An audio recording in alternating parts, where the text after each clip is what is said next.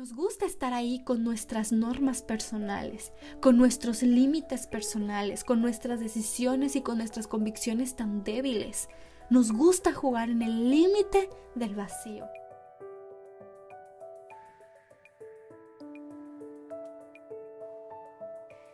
Gracias por estar presente en un nuevo episodio de tu podcast Posdata, no cedas. Hoy contigo, Gisela Montt.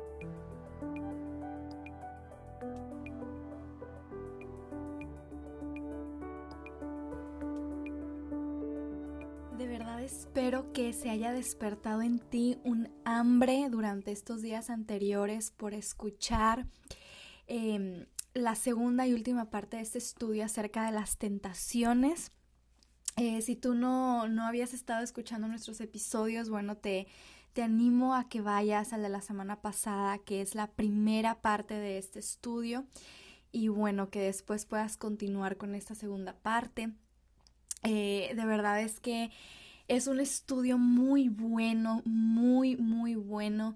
Eh, lo he sintetizado bastante para poder hacerlo aquí en el podcast y mm, bueno, con todo lo principal, ¿verdad? Con toda la carne que en verdad les quiero compartir. Eso no quiere decir que he dejado algo de fuera, pero sí que podría ser mucho más extenso, así que por eso el día de hoy les traigo un reto que les voy a estar eh, comentando al final del podcast. Un reto que les quiero dejar como tarea, lo pueden ver, pero mm, pues la verdad es que yo nunca voy a saber si lo hicieron, si no lo hicieron, nunca se va a revisar, pero bueno, es para tu beneficio, para tu provecho personal. Así que también va a ser este reto como un complemento con todo lo que hemos visto para que puedas sacar todo, todo, toda la esencia que se pueda acerca de lo que la palabra de Dios nos habla de las tentaciones. Y bueno, para no comenzar en el aire súper, súper rapidito, em, repito un poco de lo que estuvimos viendo la semana pasada y fue quitando algunas eh, mentiras o algunos... Mm, cosas erróneas que podemos a veces creer o llegar a pensar acerca de las tentaciones, ¿verdad? Estuvimos respondiendo por ahí algunas preguntas muy importantes que creo que se pudo haber tenido confusión, pero conforme fuimos avanzando en el podcast uno dice, wow, sí, la palabra de Dios lo responde de manera muy clara. Y son cosas en las que tenemos confusión y dudas que nos permiten pelear mal, o mejor dicho, no nos permiten pelear correctamente la batalla espiritual, porque tenemos mala la idea de con quién estamos peleando, de frente a quién estamos peleando y de quién es verdaderamente el enemigo y cuáles son verdaderamente las armas que podemos utilizar. Así que estuvimos viendo eh, un poco de esto, ¿verdad? Un poco de esto de las tres áreas o fuentes principales de tentación. Estuvimos viendo que el mundo y su sistema, que nuestra propia carne y Satanás eh, son de las tres fuentes de tentación que nos habla la palabra de Dios y que este último, Satanás, toma ventaja en todo momento. De hecho, uno de sus eh, nombres en la Biblia es el tentador, es tentador. Así que él se jacta, ¿verdad? Con este título, con este poder que tiene y tienta, nos tienta y si no viene directamente de la tentación, pues se aprovecha de los momentos de tentación en que nuestra carne y el mundo se ponen en una sintonía perfecta, en la circunstancia de oportunidad perfecta para que nosotros caigamos y pequemos y cedamos a nuestra carne. Así que bueno, eh, vamos a continuar ahora sí con la parte práctica de todo esto, con la parte de lo que me toca a mí, de lo que te toca a ti para enfrentar esta batalla de las tentaciones, en este terreno de tentación. Bien, algo que ha quedado muy claro, espero, desde el primer episodio, es que nosotros debemos estar conscientes del peligro, ¿verdad? De esta batalla, del peligro de este terreno de la tentación y debemos estar conscientes de que nosotras somos muy incapaces de luchar eh, en esta guerra espiritual, que nosotras necesitamos ayuda, que nosotras estamos en una gran vulnerabilidad si comenzamos a luchar y a ver este e, e, esta batalla en nuestras manos, en nuestras fuerzas. Y para dejarlo muy claro, para identificarnos un poco de la manera, en la manera real, ¿verdad? En que este peligro está delante de nosotros. Em, quiero leer algunas porciones de eh, la palabra de Dios aquí en Romanos capítulo 7. En Romanos capítulo 7 está hablando em, aquí Pablo y en el versículo 15 comienza diciendo, porque lo que hago no lo entiendo, pues no hago lo que quiero, sino lo que aborrezco, eso hago. Versículo 16. Y si lo que no quiero, eso hago, apruebo que la ley es buena. Versículo 17. De manera que ya no soy yo quien hace aquello, sino el pecado que mora en mí. Continuamos con los siguientes versículos. Y yo sé que en mí, esto es, en mi carne, no mora el bien. Porque el querer el bien está en mí, pero no el hacerlo. Porque no hago el bien que quiero, sino el mal que no quiero, eso hago. Y si hago lo que no quiero, ya no lo hago yo, sino el pecado que mora en mí. Versículo 21. Así que queriendo yo hacer el bien, hallo esta ley, que el mal está en mí.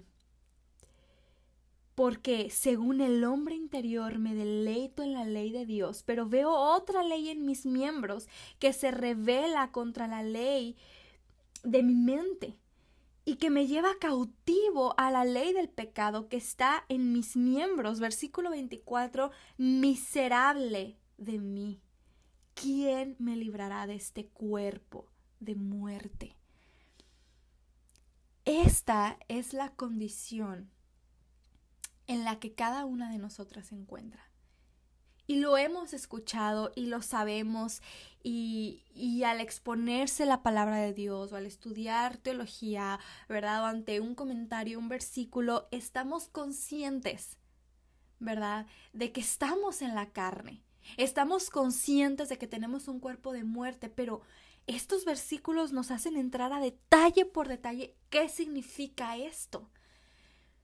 Porque parece que estamos conscientes, pero al momento de luchar, es como si tuviéramos una venda en los ojos que no nos permite entender esto a profundidad y con el ah, con la importancia que tiene y con el peligro que esto tiene por delante si nos descuidamos. Somos miserables, mujeres viviendo en un cuerpo de muerte, que va todo el tiempo en contra de lo que queremos hacer ahora como hijas de Dios. Entonces, es la manera correcta de comenzar cualquier batalla, estando conscientes, estando en verdad con los ojos completamente abiertos y el entendimiento completamente abierto a nuestra peligrosa condición. Pero ante esto, ante esta verdad, que hasta el día de nuestra muerte, si somos hijas de Dios, nos vamos a librar de este cuerpo de muerte. Estando consciente de eso, Dios provee una gran, em, como un gran recorrido para superar en este terreno de las tentaciones, para vencer, para poder hacer frente. Él provee herramientas, Él provee salidas si es que ya nos encontramos hundidas, ¿verdad? En pecados a los que cedimos frente a tentaciones que no pudimos em, decir no. Él da un poder para superar la tentación. Y esto es una buena noticia, esto es una, un gran aliento para nosotros, ¿verdad? Porque somos tentadas a menudo, somos tentadas a menudo, pero la gran... Em, la gran esperanza que nosotras tenemos en el Evangelio no, no solamente ha sido para nuestra vida eterna, sino aún para nuestro caminar aquí en la tierra, porque cuando Jesucristo murió en la cruz y venció, ¿verdad? Venció sobre el pecado. Él venció el poder que el pecado tenía sobre nosotros. Y con su muerte y su resurrección ahora nos ha librado para poder responder ante el pecado. Es decir, antes no teníamos la capacidad o antes no se tenía la capacidad de negarse, de decir no, de resistir, pero ahora tenemos el poder porque Jesucristo ha dado ese poder en la cruz, ha vencido. ¿Verdad? El dominio que el pecado tenía sobre cada uno de nosotros. Es necesario ver esto y, y ver la gran esperanza que viene con todo esto, con el Evangelio de Cristo. En Romanos capítulo 6 y versículo 6 dice la palabra de Dios, sabiendo esto, que vuestro viejo hombre o que nuestro viejo hombre fue crucificado juntamente con él, o sea, con Cristo. ¿Para qué? Continúa diciendo el versículo, para que el cuerpo del pecado sea destruido a fin de que no sirvamos más al pecado. Es decir, seguimos estando en este cuerpo de muerte, sí. Seguimos siendo pecadoras, sí, ya lo vimos la semana pasada muy, muy detalladamente, ¿verdad? Que seguimos siendo pecadoras. Pero ahora, este cuerpo de pecado ya no nos tiene que dominar. Ya no tenemos que ser esclavas o sirvientes a este pecado a este cuerpo de pecado, sino que ahora podemos destruirlo. Ahora podemos apagarlo. Ahora podemos deprimirlo. Y que podamos con esto evitar que siga teniendo un dominio sobre nuestras acciones. Pero ¿cómo lo podemos hacer? De manera práctica. Ok, eh, tal vez estés diciendo lo entiendo entiendo que ya estoy muy consciente y, también escuchando el episodio anterior y ahora esta introducción estoy consciente de, en qué guerra me encuentro, de qué peligro hay, no solo en la guerra en el terreno fuera, sino dentro de mí misma, la lucha que se batalla y que gracias a Dios ahora como su hija, Él me ha dado el dominio, ¿verdad?, para vencer sobre esta carne, sobre el pecado, pero de manera práctica, ¿Cómo? ¿Cómo se vence? ¿Cómo se resiste? ¿Cómo puedo decir no cedo? Comenzamos. Comenzamos con las maneras prácticas. Número uno. Número uno. Darnos cuenta que esta salida no viene en nuestras fuerzas. Número uno, darnos cuenta que esta salida em, no es producto de mi de mi autocontrol, sino que viene de Dios aún la salida. En Primera de Corintios capítulo 10 y versículo 13, ¿verdad? Dice que Dios no nos dejará ser tentadas más de lo que podamos soportar. Es decir, Él está viendo, Él está observando cuando nosotras estamos frente a la tentación, ¿verdad? Y Él no nos dejará ser tentadas más de lo que podemos soportar. Pero no solamente esto, dice que Él dará junto a esta tentación que tenemos delante una salida. Hay esperanza porque Él siempre da una salida. Así que, manera práctica, ¿verdad? Eh, de poder luchar contra las tentaciones, de poder vencer. Número uno, usar la palabra de Dios. Usar la palabra de Dios. Hacerla parte de nuestra vida de modo que pueda convertirse en una herramienta verdadera y, y útil en nuestras manos en esta guerra difícil. Ustedes recuerdan en el episodio anterior, en alguno de los puntos, cuando hablábamos de Satanás como el tentador, mm, tocamos por ahí eh, unos, unos versículos de cuando él tienda a Jesucristo, ¿verdad? Solamente lo mencionamos. Em, y explicamos que Jesucristo estaba en el desierto, llevaba 40 días sin comer absolutamente nada, entonces él viene en un momento de mucha debilidad em, para cualquier hombre, ¿verdad? Y viene y lo comienza a tentar. Y vimos que sí, que, que el Señor Jesucristo eh, no se dio, ¿verdad? Ante estas tentaciones que él ganó porque al final Satanás terminó yéndose y era para explicar el punto de que por más que Satanás esté ahí tentando y poniendo la situación, él no puede hacer que nosotros tomemos una decisión, la decisión es de nosotros y decíamos la decisión fue de Jesucristo. Pero volviendo a este mismo ejemplo, ahora quiero que examinemos cómo Jesucristo resistió a esta tentación cuáles fueron sus armas para resistir esta tentación. Y sus armas fueron las palabras mismas de Dios. Las palabras mismas de Dios fueron los dardos que él tiró contra el enemigo. Y lo podemos ver ahí en, en, esos pasajes porque dice que Jesucristo eh, recitaba en respuesta o decía en respuesta a lo que Satanás le tentaba, como di que esas piedras se conviertan en pan, etc. La respuesta de él siempre era em, como está escrito. ¿No has oído? Está escrito.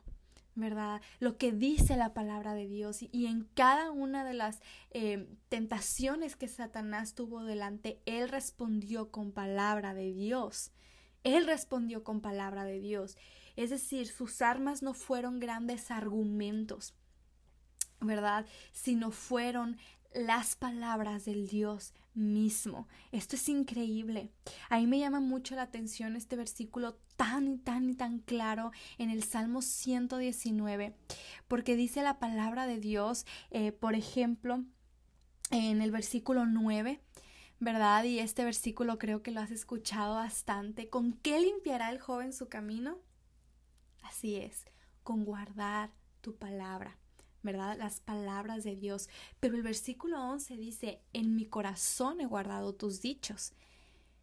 Y la razón que da ahí es para no pecar contra ti. En mi corazón he guardado tus dichos para no pecar contra ti. Es decir, yo he atesorado tus palabras tus principios, tus mandatos, los he memorizado, los he guardado, los he meditado, para cuando esté en el momento de la tentación, no pecar contra ti, porque yo te conozco. Yo conozco tus dichos, conozco lo que piensas, lo que aborreces, lo que amas, lo que deseas, lo que no deseas. Y te conozco tanto y me he llenado tanto de tus verdades, de tus principios, de tus consejos, que en el momento de la tentación estos dichos, estas palabras de tu boca son mis dardos, son mis herramientas para yo no pecar contra ti, para no ceder. Es bonito cuando te encuentras frente a una tentación que venga la palabra de Dios a tu mente. A lo mejor no te vas a acordar de la cita del libro, del capítulo, del versículo, pero vienen esos principios y consejos de Dios y uno puede pensar, esto no me conviene. Yo sé que después de esto voy a sufrir consecuencias que tal vez lamente el resto de mi vida. No tengo por qué ceder. Yo sé que con esto estaré destruyendo, estaré fracturando, hiriendo mi relación con Dios, estaré contristando el Espíritu de Dios, el Espíritu Santo que ahora mora en mí. Estaré cediendo nuevamente a mi pecado, esclavizándome nuevamente de algo que Dios ya me libertó y todos estos principios vienen producto de meditar y guardar los dichos de Dios en nuestro corazón. No van a venir producto de nuestra mente y corazón pecaminoso y perverso, sino producto de que nos estemos llenando constantemente de la palabra de Dios. En mi corazón he guardado tus dichos, pero hay una razón poderosa para hacerlo, para no pecar contra ti. Así que el guardar los dichos de Dios, sus, sus consejos, sus eh, principios en nuestro corazón y en nuestra mente, aún nos conviene. Aún nos conviene mucho más que memorizarlo por algún fin académico o alguna actividad, ¿verdad? O, o por poder decir, bueno, son hábitos de un cristiano, no. Es aún para mi conveniencia y mi defensa cuando yo esté enfrentando las tentaciones, para poder resistir, para no pecar. Y en el Salmo 19 a lo largo hay varios eh, versículos que mencionan esto de usar la palabra de Dios, ¿verdad? Como un arma delante de las tentaciones. Por ejemplo, el versículo 130 en este mismo eh, capítulo dice, la exposición de tus palabras alumbra, hace entender a los simples. Mira, tú y yo somos simples. Tú y yo somos simples, tú y yo somos genuinas, tú y yo somos pecadoras, tú y yo somos débiles, pero la exposición de las palabras de Dios nos alumbra y nos hace entender. Como a lo largo de estos dos episodios, ¿verdad? Del anterior, de lo que va de este, examinando la palabra de Dios, hemos sido alumbradas y nos está haciendo entender este terreno de las tentaciones.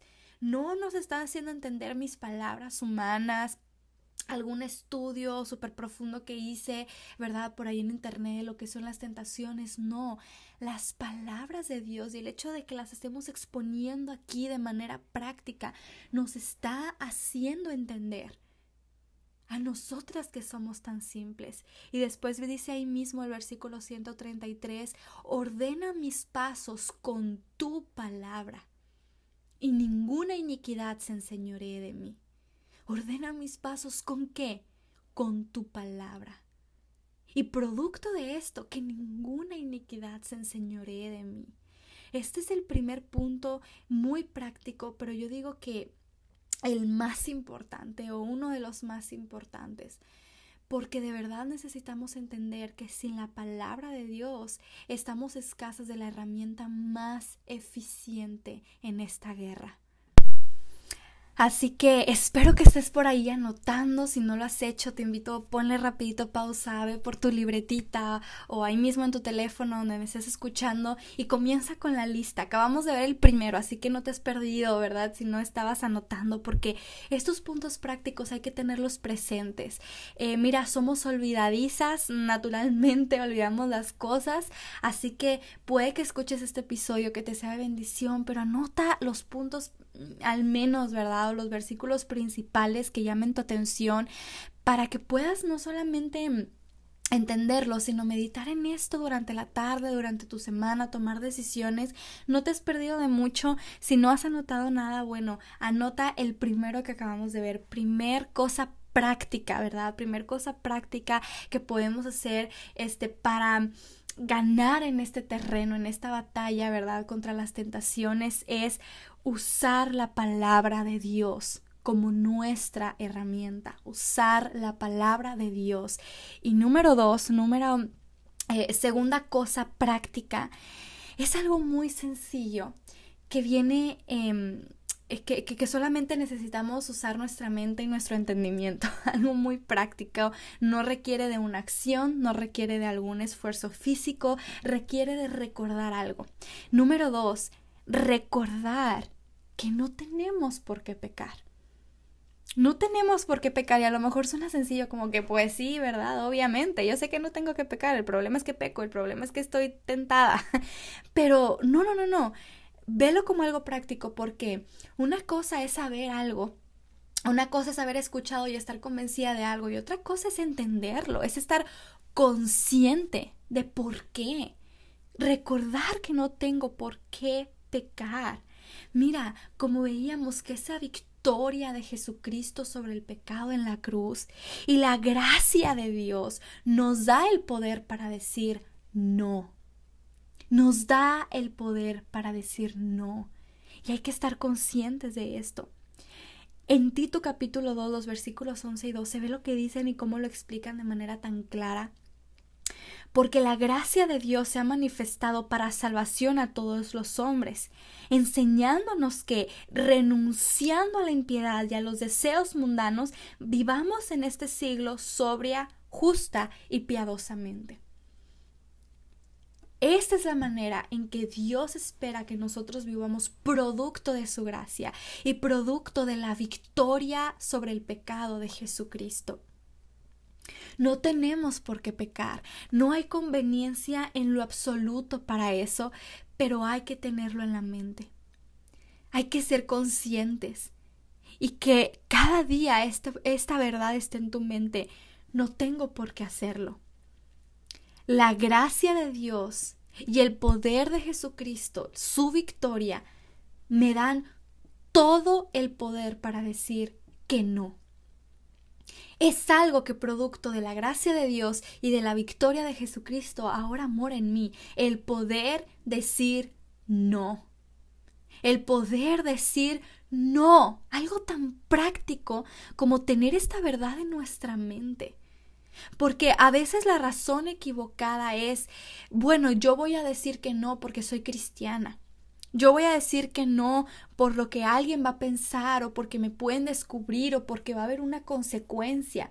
O voy a decir que no porque no es la vida que se supone que debo de tener ahora que soy hija de Dios o que voy a traer la iglesia o que tengo, tengo tal eh, papel en tal ministerio. No, no, no. La razón es para que la gracia de Dios no sea en vano, como dice la palabra de Dios. Y para que la victoria de Jesucristo en esa cruz del Calvario y en esa tumba no sean en vano, sino que esa victoria de Jesucristo y esa gracia de Dios tienen valor en mi vida y yo les doy el valor al momento de decir no. Así que segunda cosa muy práctica, recuerda que no tienes por qué pecar. No tienes que pecar. Tercera cosa, y en esta parte, wow, en esta parte de verdad que, que mm, creo que podemos encontrar tantos principios, tantos ejemplos, tantas historias, ¿verdad? Y creo que aquí nos vamos a sentir todas bien, bien, bien confrontadas. Tercera cosa práctica es evitar la tentación cuando sea posible. Evitar es la palabra clave. Evitar la tentación cuando sea posible. Romanos capítulo 13, versículo 14 dice, sino vestíos del Señor Jesucristo. Y escucha bien esta segunda parte. Y no proveáis para los deseos de la carne. ¿Sabes que a veces tú y yo hacemos provisión para nuestra carne? O en otras palabras, tú y yo con nuestras malas decisiones, somos las mismas que nos ponemos en la situación perfecta para pecar. Tú y yo nos ponemos en la situación perfecta. ¿Cómo? ¿Cómo podemos llegar a hacer esto bueno? Cuando sabemos que tenemos tentación en un área, pero jugamos en esta área. No tomamos decisiones firmes, no somos alguien que toma decisiones radicales en contra un pecado, sino que estamos jugando. Estamos jugando. Estamos tentándonos y estamos haciendo provisión para nuestra carne, es decir, estamos alimentando esta carne con sed de pecado. Estamos alimentando esta carne con sed de pecado con nuestras propias decisiones conscientes. Yo sé que tengo tentación eh, de cierto contenido, pero sigo alimentándome de cierto contenido. Yo sé que tengo tentación em, de hacer tal cosa indebida, pero sigo frecuentando el lugar que me incita a cometer esta acción o sigo teniendo esta relación tan cercana y tan indebida con esta persona que solamente me hace estar en el fuego jugando a ver si me voy a quemar o no me voy a quemar. Yo sé que tengo tentación de tal cosa, pero voy y me pongo en el medio. ¿verdad? En vez de huir. Y eso es un peligro en el que veo que muchas veces caemos las hijas de Dios. Estamos viviendo en el límite del pecado en el límite del pecado y a veces por esto no entendemos por qué la palabra de Dios tiene mandamientos, ¿verdad? A veces tan estrictos, podríamos pensarlo de manera humana, o mandamientos a veces tan tan puntuales. ¿verdad? Porque Dios dice sí, sí y no y no y no dice pues lo dejo a tu consideración. O a veces decimos por qué nuestras autoridades espirituales, nuestro liderazgo espiritual eh, tiene normas tan altas, como si le bajan un poquito no afectaría a nadie. ¿Sabes por qué? Porque a nosotras como pecadoras, y hablando en general de cualquier pecador, ¿verdad? Pero nos encanta estar en el límite de lo que no debemos hacer. Nos encanta estar en el límite. Es decir, si hay un barranco con una caída de tantos miles de pies, en vez de alejarnos lo más que podamos para no caer en alguna distracción o con algún viento o con alguna equivocación, ¿verdad? Al caminar. No, en vez de alejarnos lo más, lo más que podemos de ese barranco, nos encanta estar jugando en la orillita. Nos encanta estar jugando en la orillita donde la tierra es más movediza, donde cualquier piedra nos puede hacer caer, donde cualquier viento nos puede tumbar al vacío. Nos gusta estar ahí con nuestras normas personales, con nuestros límites personales, con nuestras decisiones y con nuestras convicciones tan débiles. Nos gusta jugar en el límite del vacío. Y por eso muy fácilmente nosotras mismas nos ponemos en el lugar del peligro, en el lugar de la tentación, porque no somos capaces de tomar decisiones fuertes, no somos capaces de tomar decisiones en verdad inquebrantables, no somos capaces de aferrarnos a los principios de Dios y alejarnos en lo más que se pueda de ese terreno donde sé que constantemente estoy siendo tentada a hacer algo, a decir algo, a promover algo, a defender algo, a negar algo estamos jugando en el límite y proveemos para nuestra carne. Proveemos para nuestra carne con este juego peligroso. Entonces, número tres, evitar la tentación cuando sea posible. Si tú sabes que en tal lugar o con tal círculo de amistades o en tal contenido en internet, con tales películas, con tales videos musicales, con tal eh, contenido de influencer que tú... Em, eh, eh, ah, se me fue la palabra, pero que tú tomas, que tú comes, ¿verdad? Si tú sabes que ahí hay tentación, hay peligro, hay una posible, ¿verdad? Guerra espiritual, quítala, evítala, pero por completo.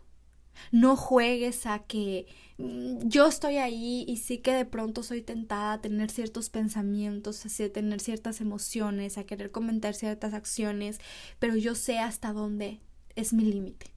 Como siempre, estando en el límite. Yo sé hasta dónde puedo aguantar. Yo sé que puedo resistir, yo sé que puedo, yo sé que yo, yo, yo, y olvidamos los principios que acabamos de ver, de que nuestras fuerzas no va a ser suficiente. Que estamos en un cuerpo de muerte, que lo que no queremos, eso hacemos, que vamos en contra de la ley de Dios. Y que si no estamos usando la palabra de Dios como nuestra herramienta principal, ya estamos perdidas. Es cuestión de tiempo para caer, es cuestión de tiempo para ser vencidas. Así que evitar en lo que sea posible y no ser nosotras quien provea no son nosotras quienes provean, ¿verdad?, para los deseos de nuestra propia carne y para estos terrenos de tentación. Mira, Satanás siempre va a estar ahí para tentar, siempre va a estar ahí para buscar la manera de hacernos caer, pero bueno, que sea Él con quien estamos luchando, pero con nosotras mismas. ¿verdad? Ahora vamos a luchar por el hecho de que tenemos que negarnos a nosotras cada día y rendirnos al Espíritu Santo y rendirnos a Dios, pero no que estemos luchando por el hecho de que nosotras mismas nos ponemos estas trampas y en esos terrenos peligrosos. Hay que evitar en lo que sea posible, hay que ser sabias. Y creo que es de valientes tomar estas decisiones. Es de una mujer valiente tomar la decisión de me voy a alejar todo lo que pueda de este vacío porque reconozco que soy débil, porque reconozco que en cualquier momento de distracción o de desánimo yo puedo caer yo puedo caer y pensamos que es de débiles tomar decisiones y tener normas altas y convicciones fuertes. No es de débiles, es de valientes personas y de valientes mujeres que están conscientes de su condición pecaminosa y que no se han dejado engañar pensando que en sus fuerzas pueden vivir al límite del vacío sin caer jamás.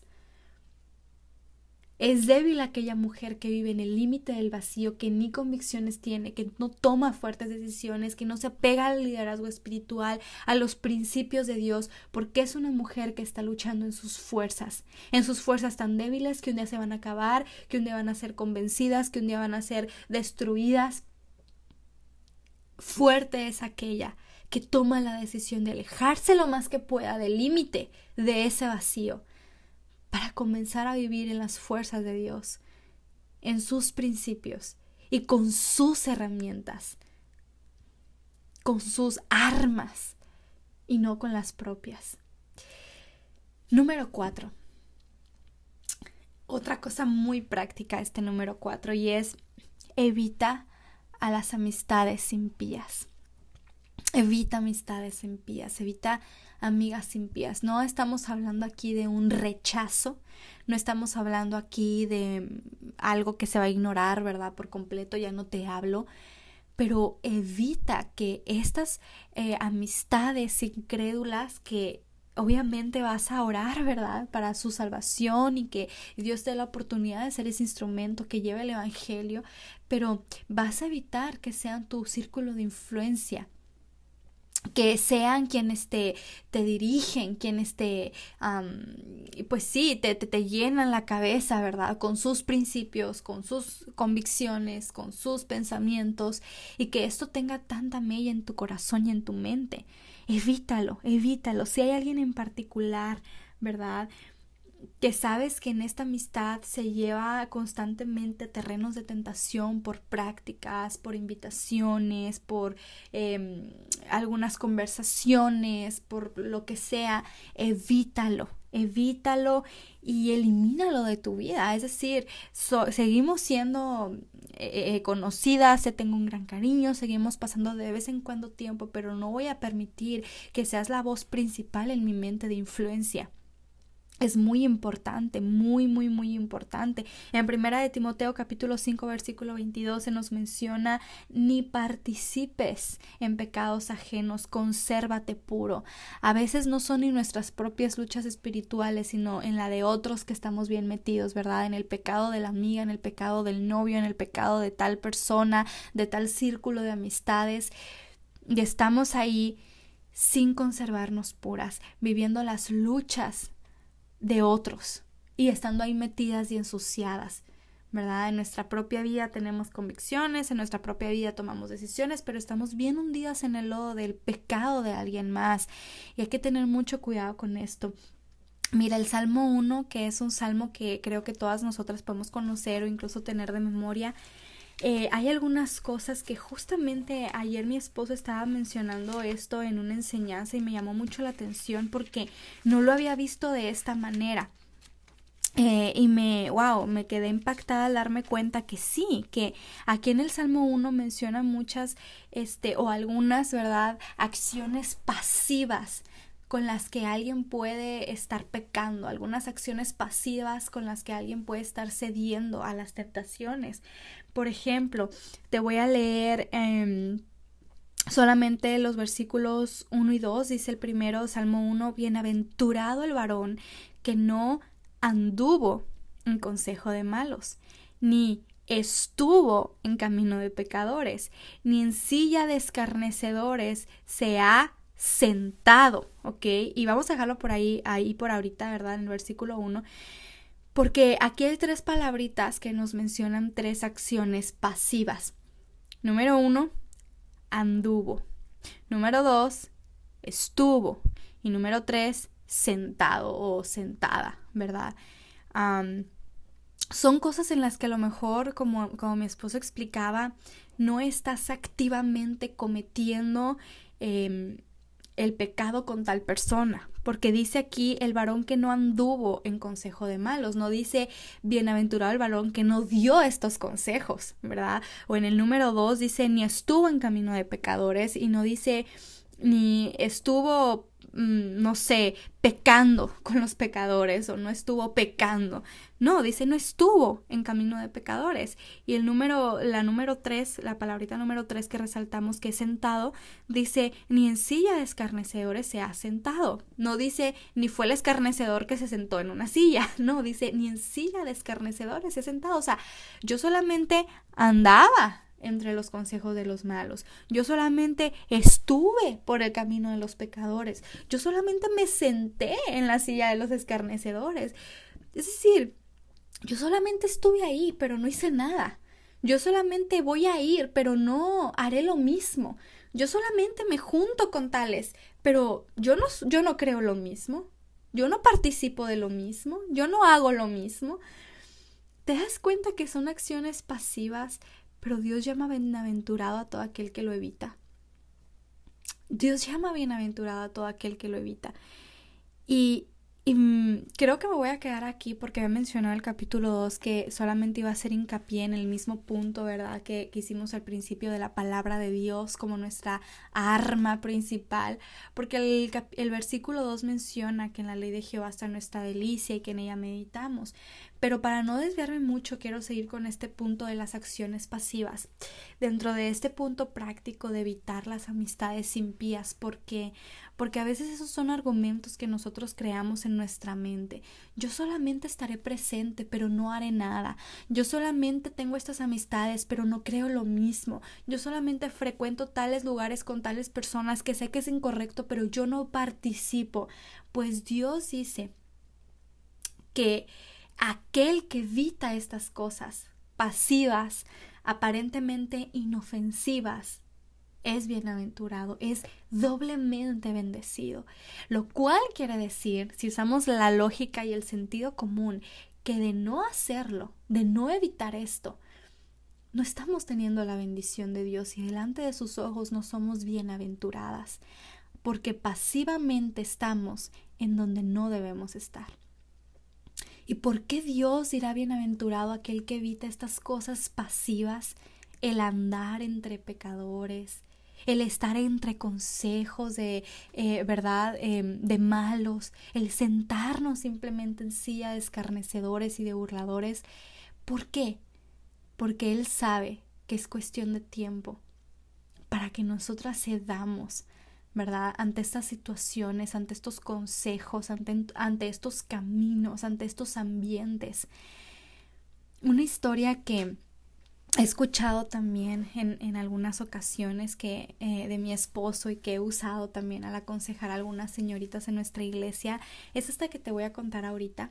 Es una eh, historia de una joven que ella eh, deseaba muchísimo ir a una fiesta de su escuela. Ella deseaba tanto y empezó desde semanas antes, ¿verdad?, a hacer esta labor de convencimiento con su papá y esta era una joven cristiana. Y ella le decía, papá, por favor, por favor, déjame ir a esta fiesta, de verdad anhelo tanto, tanto, tanto ir, por favor, papá, por favor, yo no voy a hacer nada. Y el papá le decía, no, hija, no es el mejor ambiente, tú no debes estar haciendo ahí, ¿qué vas a ir a hacer si no vas a hacer nada? Ándale, papá, es que van a estar mis amigas, papá, te lo prometo, yo no voy a hacer nada, no confías en mí, papá, tú ya conoces a mis amigas, nosotras no vamos a hacer nada, nomás vamos a estar ahí sentadas, por favor, por favor, por favor. Y bueno, ella estuvo insistiendo, insistiendo, insistiendo durante un par de semanas. Y cuando ya quedaba un par de días, ¿verdad?, para que esta fiesta se llevara a cabo, ella sigue, insiste, insiste y el papá le dice, ok, está bien, hija, te voy a permitir que vayas a esta fiesta. Y la hija, ¿de verdad, papá? Sí, te voy a dejar que vayas a la fiesta. Y le dije, gracias papá, gracias por confiar en mí, eres el mejor. Y bueno, ya, ya nosotras sabemos, ¿verdad? Ese ambiente que nos, que, que, nos pone, ¿verdad? Cuando nuestro papá o nuestra mamá nos dice que sí a algo que, que le damos, estaba insiste, insiste, insiste. Entonces, bueno, llega el día de la, de la fiesta tan esperada por esta jovencita y le dice a su papá, bueno, mira, alístate, nos vamos a ir temprano porque eh, tengo que llegar primero a mi trabajo y de ahí te voy a llevar, pero ya no puedo regresar, así que cámbiate, alístate y nos vamos juntos. Y le dije, claro que sí, bueno, desde muy temprano comenzó a alistarse, a peinarse, a maquillarse, todo lo que se iba a poner. Al final decidió ponerse un vestido blanco muy hermoso y bueno, ella iba toda contenta, toda que la sonrisa no le cabe en la cara, ah, en la cara, ¿verdad? Y bueno, se sube al carro, van juntos y bueno, como bien dijo el papá, primero tienen que llegar a su trabajo. Este, entonces el papá le dice, bueno, bájate, vamos a estar aquí nomás un par de minutos, tengo que hacer unas cosas y luego nos vamos. Ah, perfecto, se baja la hija, va con el papá. Eh, pero bueno, este papá eh, trabajaba en una mina de carbón, en minas de carbón y bueno, este, a pesar de que no estaban en la mina adentro como tal, estaban pues ahí en las fábricas, ¿verdad? En los salones donde eh, pues administran todo el trabajo de las minas, del carbón, etcétera. Y el papá le dice mucho cuidado, le dice no toques nada, porque ya tú te imaginas cómo estarán eh, las fábricas, ¿verdad? O, o esos eh, bodegas grandes eh, donde traen todo de las, de las minas del carbón, pues imagínate todo sucio. Em, no, o sea, no, ya, ya te imaginas, tienes que andar ahí con muchísimo cuidado. Entonces la hija, sí, no voy a tocar nada, no me quiero ensuciar, ya ando impecable para la fiesta. Y sí, dicho y hecho, el papá se tarda un par de minutos, regresan juntos al carro. Y cuando se suben al carro, la hija se ve el vestido y está como ahumado, como con manchas, se intenta limpiar y no se da cuenta que las manos las tenía negras, las tenía oscuras eh, en la palma de todo ese, ¿verdad? Eh, esas cosas que andaban en el aire producto del carbón y se mancha más el vestido cuando se quiere limpiar y le dice, papá, me manché toda. Y le dice, papá, ¿tocaste algo? Te dije que no tocaras nada. Y le dice, no, papá, te lo prometo, no toqué nada. Nomás estaba ahí caminando, te esperé paradita, no me moví y me regreso y estoy toda sucia. Y le dice el papá, esto es exactamente lo mismo que va a pasar en esa fiesta. Aunque tú no toques nada, aunque tú no hagas nada, no vas a evitar el contaminarte, el ensuciarte y no vas a poder evitar salir diferente a como entraste. A mí esa historia me, me confronta, pero me hace transportarme a muchas veces y a muchas situaciones en las que yo dije, yo no voy a hacer nada. Yo voy a estar ahí, pero yo no voy a hacer nada. Yo voy a estar ahí, pero yo no voy a a, ceder a nada de lo que me digan, porque ya sé que van a estar insistiendo, ya sé que me van a estar diciendo, ándale, ven, haz esto. Y yo decía, no, no, no, no, no, no, no. Pero una nunca sale igual de estos ambientes, donde solamente hay incrédulos, donde lo único que se está disfrutando es el placer mundanal. ¿Sabes por qué? Porque aunque tú activamente no hagas nada, hay cosas que una ve, que una escucha, conversaciones en las que estás metidas, cosas que se meten a tu mente producto de lo que estás viendo, de ese ambiente, que simplemente te contamina, que simplemente te ensucia, aunque en acción tú estás sentadita sin hacer nada. O tú comienzas a observar el ambiente y simplemente con tu pensamiento, que estés sentada con tus dos, tres amigas que tampoco nunca hacen nada, todo el mundo está tomando alcohol, ustedes están tomando refresco, está la música y todos bailando, ustedes están sentaditas. Comienza a maquinar en tu mente, ¿esto qué tiene de malo? Yo no lo puedo hacer simplemente porque soy cristiana. Ay, ¿por qué mis papás no me dejarán hacer esto si ve cómo todos están divirtiendo? Si no tiene nada de malo yo siempre me porto bien y hay el hecho de que tome cierta cosa, un traguito o el hecho de que haga algo, no va a pasar nada, ve a ellas, no les pasa nada si lo hacen. Como que siento que a veces mis papás son muy exagerados. O siento que a veces en la iglesia o la misma palabra de Dios son tan radicales. Y mira, esas cosas, esos pensamientos que se pudieron ver evitados si tú no asistías a tal lugar o no dabas pie a tal evento, a tal circunstancia, a tal amistad, ahora están ahí. Tal vez activamente no estás haciendo nada y en toda la fiesta o en todo el evento o en toda la plática no te levantas de tu lugar, pero ya tu mente no sale igual porque tú ya maquinaste tantas cosas de por qué yo tengo que hacer esto y por qué no puedo hacer aquello. Entonces, de verdad que uno nunca sale igual de estos lugares o de las amistades con ciertas personas. Siempre van a dañar. Siempre va a haber algo que aunque activamente nosotros no hicimos, ya nos dañó, ya nos ensució o ya le dio rienda suelta a nuestros pensamientos para meditar en la mente. Y Satanás utiliza todas estas circunstancias en las que pensamos que solo, como dice el Salmo 1, solo estamos sentándonos solo andamos por el camino, solo estamos en presencia. Él nos quiere engañar y utiliza estos momentos para ensuciar lo más que se pueda en nuestra mente y en nuestro corazón. Y son momentos eh, de mucha ventaja para Satanás. porque a lo mejor no vamos a caer en acción, pero vamos a caer en mente. Y eso que se queda en la mente no se va a quedar nomás por ese ratito, lo vamos a seguir pensando. Ya vimos algo que no queríamos, escuchamos algo que no queríamos, ya se produjo algo de una conversación que no está correcto que se haya eh, producido, etcétera. Acuérdate de este cuarto punto práctico, evita amistades impías porque estas amistades impías te van a llevar a terrenos que aunque tú seas en ellos completamente pasiva de acción y de cuerpo, en tu mente y tu corazón jamás se va a quedar todo como cuando tú comienzas a jugar con esta situación. Siempre vas a salir dañada en algún sentido, si no es que cedes en acción también. Pero aquí se toca este punto pasivo por el hecho que a veces creemos que por el por no hacer nada visiblemente estamos bien y no estamos bien. Una hija de Dios no tiene nada que estar haciendo en un ambiente incrédulo. Una hija de Dios no tiene nada que estar haciendo, eh, confiando su amistad y su tiempo y sus más íntimos momentos, ¿verdad? Con amistades que van completamente en contra de la palabra de Dios, de sus consejos, de sus principios, o una relación de noviazgo, absolutamente nada, porque es mentira que no vamos a salir afectadas. Claro que saldremos afectadas. Evita, evita. Siguiente punto muy práctico. Pide ayuda pide ayuda. Y aquí ya vamos a comenzar a entrar en el terreno de, de alguien, ¿verdad? Que ha caído bastante, bastante abajo en cuanto al pecado, a, cediendo a las tentaciones. Y tú te encuentras y dices, bueno, todo esto me habría gustado saberlo antes o haberlo puesto en práctica antes, pero ahora qué? Pide ayuda, pide ayuda.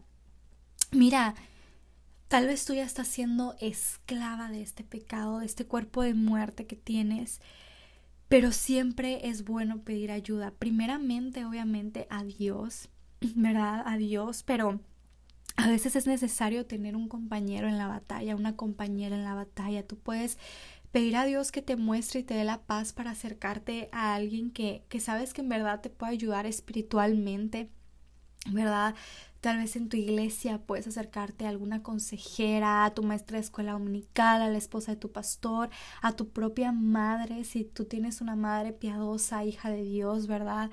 Pero es necesario pedir ayuda porque a veces queremos, em, tal vez por pena, tal vez por... Eh, apariencias, ¿verdad? Querer lidiar con esto nosotras solas y ok, hermana, voy a poner en práctica todo lo que me dijo y creo que de esta manera lo puedo hacer sola. Tal vez sí, te va a servir y vas a comenzar, pero siempre es bueno que alguien más esté luchando con nosotros en oración, ¿verdad? En tener conversaciones que sean de aliento, que nos estén animando, que nos estén preguntando cómo vamos, ¿verdad? Porque sabes que hay alguien más consciente de estas luchas que tienes y ya te sientes en cierta manera responsable de rendir cuentas y no porque esta persona sea Dios, sino porque esta persona te está animando, te está retando, te está confrontando. Es necesario ¿verdad? Tal vez estás en un punto donde necesitas consejería bíblica o discipulado, que a lo mejor jamás has pasado por este proceso práctico del discipulado.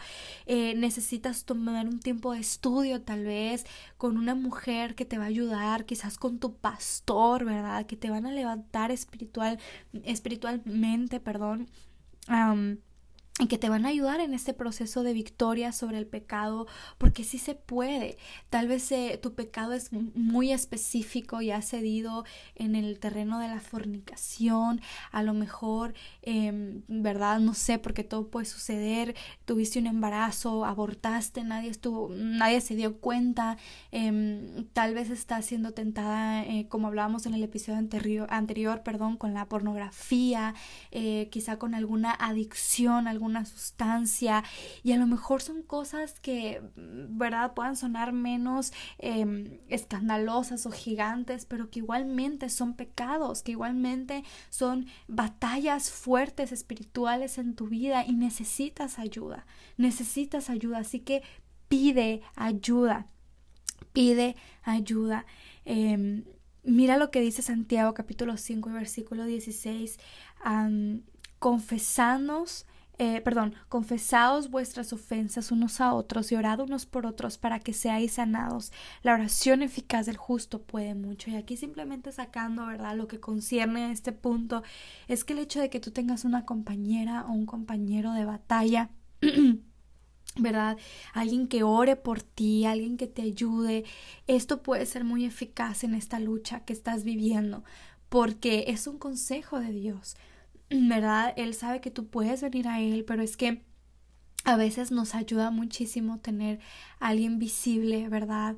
Eh, una compañera que de vez en cuando, ¿verdad? Llega con nosotros y, y, trae un buen consejo de la palabra, trae un abrazo, palabras de ánimo, de, eh, de confort, de alivio a nuestra alma, ¿verdad? Alguien que esté ahí felicitándote en tus días de victoria, retándote en tus días de, de, de tentación pide ayuda y pide sabiduría a Dios para saber a quién pedir ayuda, ¿verdad? Yo sé que en tu iglesia puede haber alguien que te pueda ayudar con todo gusto.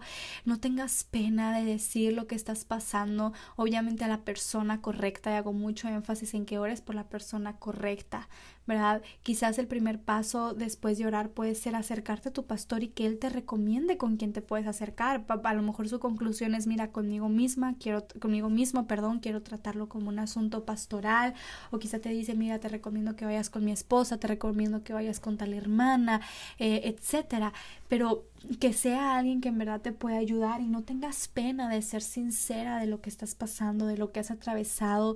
Yo estoy segura que esta hermana, este hermano, este pastor van a tener la ética, ¿verdad? Para mantener esto ahí y poder ayudarte de todo corazón.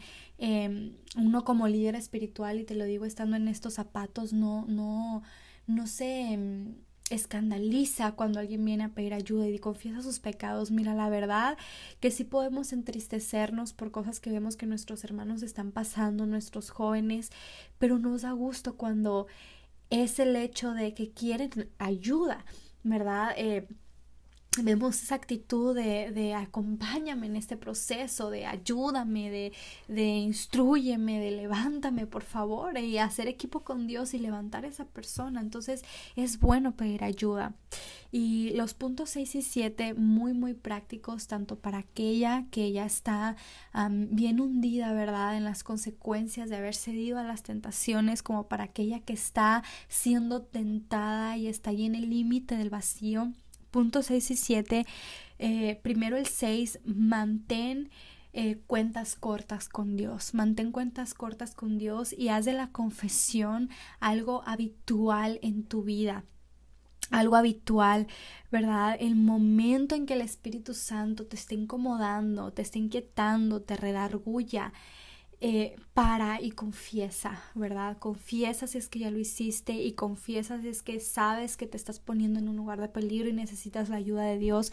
Mantén cuentas cortas con Dios. Eh, recuerda lo que dice Primera de Juan en el capítulo 1 versículo 9, que si confesamos nuestros pecados, Él es fiel y justo para perdonar nuestros pecados y limpiarnos de toda maldad, maldad ¿verdad? Y, y aún si ya, si ya eh, estás en, en el punto que dices, no he caído, pero estoy ahí, confiesa, confiesa a Dios, pídele ayuda y pídele perdón, Señor. Yo sé que yo me pongo en esa situación y, perdóname, me quiero alejar lo más que pueda, quiero poner muros más altos de protección en mi vida, eh, límites más eh, lógicos y conscientes, ¿verdad? Y, y convicciones fuertes, Señor, ayúdame y perdóname por no hacerlo hasta hoy. Y Siempre es bueno recordar si tú ya estás ahí, eh, como te digo una vez más, sufriendo las consecuencias. Lo que dice Proverbios 28:13, lo voy a, a, parafrasear, pero dice que el que encubre sus pecados jamás va a prosperar. No prosperarás. Es decir, tal vez ya estás ahí, pero mientras no haya confesión de pecados, no vas a prosperar. Y puedes escuchar más estudios acerca de las tentaciones, acerca de los que caen, acerca de los que viven las consecuencias, pero no haya, mientras no haya confesión de tu parte delante de Dios, no vas a prosperar. Por más puntos prácticos que haya, no vas a prosperar. Porque dice que el que se, se eh, arrepiente y se aparta alcanza misericordia, ¿verdad? El que confiesa y se aparta alcanza misericordia. Este punto es bien importante para ti que ya eh, estás ahí, para ti que ya estás ahí. Eh, también otro que puede venir a mi mente es el Salmo eh, capítulo 32. El Salmo capítulo 32, el versículo 3 dice, mientras callé, se envejecieron mis huesos, en mi gemir todo el día. ¿verdad? Mientras callé, y te invito a que leas en contexto, ¿verdad? Porque aquí está hablando del perdón y de la dicha del perdón en nuestra vida. Pero el versículo 3 dice que mientras callé, mientras hice silencio, mientras no confesaba, en otras palabras, dice, se envejecieron mis huesos en mi gemir todo el día. Mientras tú no confiesas tu pecado a Dios, no solamente no vas a prosperar, sino vas a estar en aflicción de espíritu con una conciencia intranquila y, no, no viviendo tu vida cristiana como la puedes vivir. Pero después el versículo 5 de ahí mismo, el capítulo 32 de Salmo, dice, mi pecado te declaré y no encubrí mi iniquidad. Dije, confesaré mis transgresiones a, a Jehová y tú perdonaste la maldad de mi pecado. Tú perdonaste la maldad de mi pecado. Mientras callé había aflicción pero ahora sé que tú puedes perdonarme y que lo vas a hacer. Y por último, antes de pasar ya al punto 7, es eh, ser conscientes de que mm, el confesar pecado no solamente trae un alivio, ¿verdad? El confesar pecado no solamente em, trae, por así decir, em, la conciencia, ¿verdad?, de que estamos bien delante de Dios, sino mira lo que dice el capítulo, perdón, el versículo 45 del Salmo 119. Dice la palabra de Dios, capítulo 45 y andaré en libertad porque busqué tus mandamientos y andaré en libertad porque busqué tus mandamientos y aquí volvemos una vez más verdad al, al punto de hacer la palabra de Dios parte de este proceso, no solamente antes de caer, sino de este proceso de restauración. No solamente es el confesar los pecados, sino es el hacer la palabra de Dios parte de nuestra restauración. Y Dice el capítulo 45, andaré en libertad porque busqué tus mandamientos. Andaré en libertad porque busqué tus mandamientos. Y lo mismo podemos ver en el versículo 25 del Salmo 119 Abatida hasta el polvo está mi alma, vivifícame en tu palabra. Tal vez tú ya te sientes derribada, destruida, ¿verdad? Por este pecado, por estas consecuencias que estás viviendo. No solamente te pido que confieses, no solamente Dios te pide que confieses, sino que te apegues a la palabra de Dios para que sea vivificada tu alma y para que halles y sientas esa libertad que Dios te quiere ofrecer. Claro que hay esperanza, claro que hay un camino de restauración, pero hay que hacerlo de la manera correcta. Mira, es triste cuando deseamos la restauración, pero no estamos dispuestas a pasar por el confesar, el pedir ayuda. Y no se puede.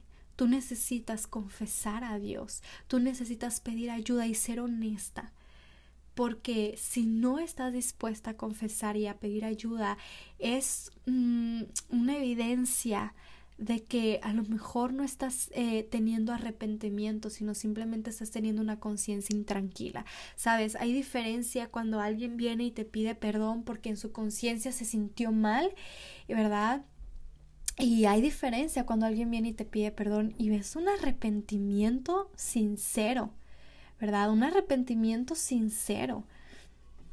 Dios también ve esta diferencia en nuestros corazones, ¿verdad? Cuando solamente tenemos la conciencia intranquila y nos sentimos mal delante de Él y decimos, ay Dios, perdóname, pero hija, no estás dispuesta a confesar, no estás dispuesta a pedir ayuda, a ser restaurada de raíz.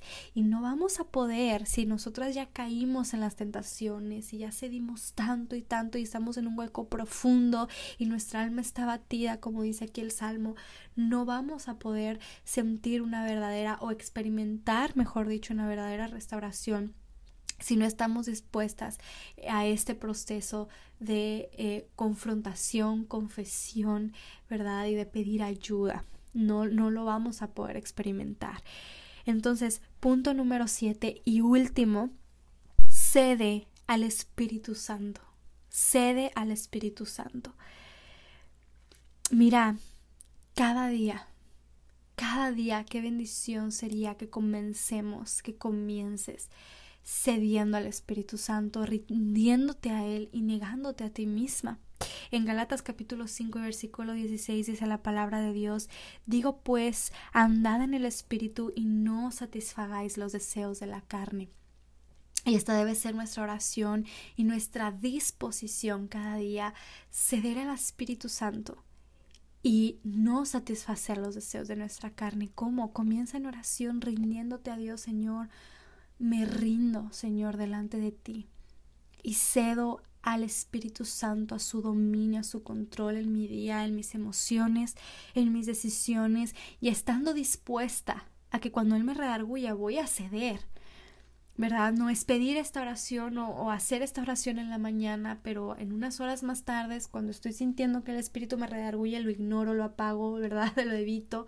No, voy a ceder. Y Señor, cuando yo sienta, cuando sea palpable que tu Espíritu Santo me está inquietando, voy a ceder a lo que Él me está diciendo. Es la manera más sana de poder conducirnos, ¿verdad? Porque Satanás va a intentar desgastarte todo lo que puedas ¿verdad? Recordándote que ya fallaste tanto, pero estás en un punto donde no hay salida, es que ya caíste demasiado bajo y no hay que dejar mm, dominarnos por estas mentiras, ¿verdad? Eh, una hija de Dios debe negarse debe negarse ante estas mentiras, porque sabemos que la palabra de Dios sí ofrece esperanza, ofrece restauración, y para ti que a lo mejor simplemente estás luchando y jugando en el límite del vacío, aún no has caído, Dios provee la esperanza, pero tienes que poner en práctica esto y aléjate, aléjate lo más que puedas de esa línea de peligro. ¿Verdad? Eh, mantente en la lucha contra el pecado, mantente en la lucha por vivir de una manera agradable delante de Dios. Hazlo por Dios, hazlo por ti, hazlo por esta relación que tienen de padre e hija. Y wow, sé que este episodio se ha ido demasiado largo, de verdad. Muchas gracias por los minutos que has invertido hasta este punto, pero Ah, aunque ya hemos terminado con los puntos prácticos, yo quiero dejarte con un reto que te mencioné al principio del estudio. Como estuviste viendo, si estuviste atenta y si estuviste anotando, te vas a dar cuenta que em, un libro de la Biblia y un capítulo de la Biblia que estuve mencionando muchísimo en casi cada punto práctico de los siete fue el Salmo 119 fue el Salmo 119. Así que el reto que te quiero dejar, como te digo, pues yo no, yo no voy a saber jamás, ¿verdad? Si lo pusiste o no lo pusiste en práctica. Eh, tal vez no, no voy a estar enterada, pero lo, lo dejo por aquí para beneficio tuyo, ¿verdad? Para tu beneficio personal. Y es el hecho eh, de que estudies el Salmo 119 a la luz ¿verdad? De todo lo que estuvimos estudiando en estos episodios de 1 y 2, ¿verdad? De primera y segunda parte acerca de la tentación y específicamente a la luz de los siete puntos prácticos que hablamos el día de hoy para cómo eh, yo enfrentar este terreno de la tentación, cómo yo salir victoriosa. Te animo a que estudies el Salmo 119 completo. Sé que y sabemos, ¿verdad?, que es un capítulo demasiado extenso, pero es increíble cómo hay contenido aquí de lo que hemos estado hablando y que lo necesitamos y necesitamos estar conscientes. Así que puedes dar una repasada a los episodios, sobre todo con que tengas los puntos prácticos, los siete del día de hoy, creo que estarás perfecta para poder comenzar con este reto de estudio. Toma tu libreta, toma un resaltador o con lo que tú suelas, ¿verdad? Resaltar los versículos en tu Biblia y comienza a examinar con los siete, puntos prácticos todo lo que Dios habla en este capítulo 119 del libro de los Salmos. Eh, y ahí vas a ir sacando, wow, ¿verdad? Se hace mucho énfasis en que la palabra de Dios sea mi arma, mi escudo, se hace mucho énfasis en que la gracia de Dios y la victoria de Jesucristo son suficientes para yo entender que no debo pecar, que no debo ceder, ¿verdad? Em, hay bastante para no proveer para los deseos de mi carne, bastante, em, ¿verdad? Aquí evidencia en la palabra de Dios de que debo de evitar aún pasivamente estar en el terreno de la tentación, de que necesito pedir ayuda, necesito mantenerme a cuentas con Dios, ceder a su espíritu. Y hay mucho, mucho en este salmo acerca de negarnos a nosotros mismos y ceder a Dios, ceder a Dios y a sus caminos. Te agradezco muchísimo por haber estado en este largo episodio episodio el día de hoy. Espero que te sea de mucha, mucha, mucha bendición. Te animo que también estés al pendiente en Facebook e Instagram, eh, nuestra red social como ante sus ojos para ver el contenido que también tenemos por allá. Te mando un gran abrazo. Dios nos ayude a cada una de nosotras en nuestra lucha diaria espiritual y nos ayude a experimentar la victoria que Jesucristo ya ha conseguido. Dios te bendiga. Que tengas una excelente semana.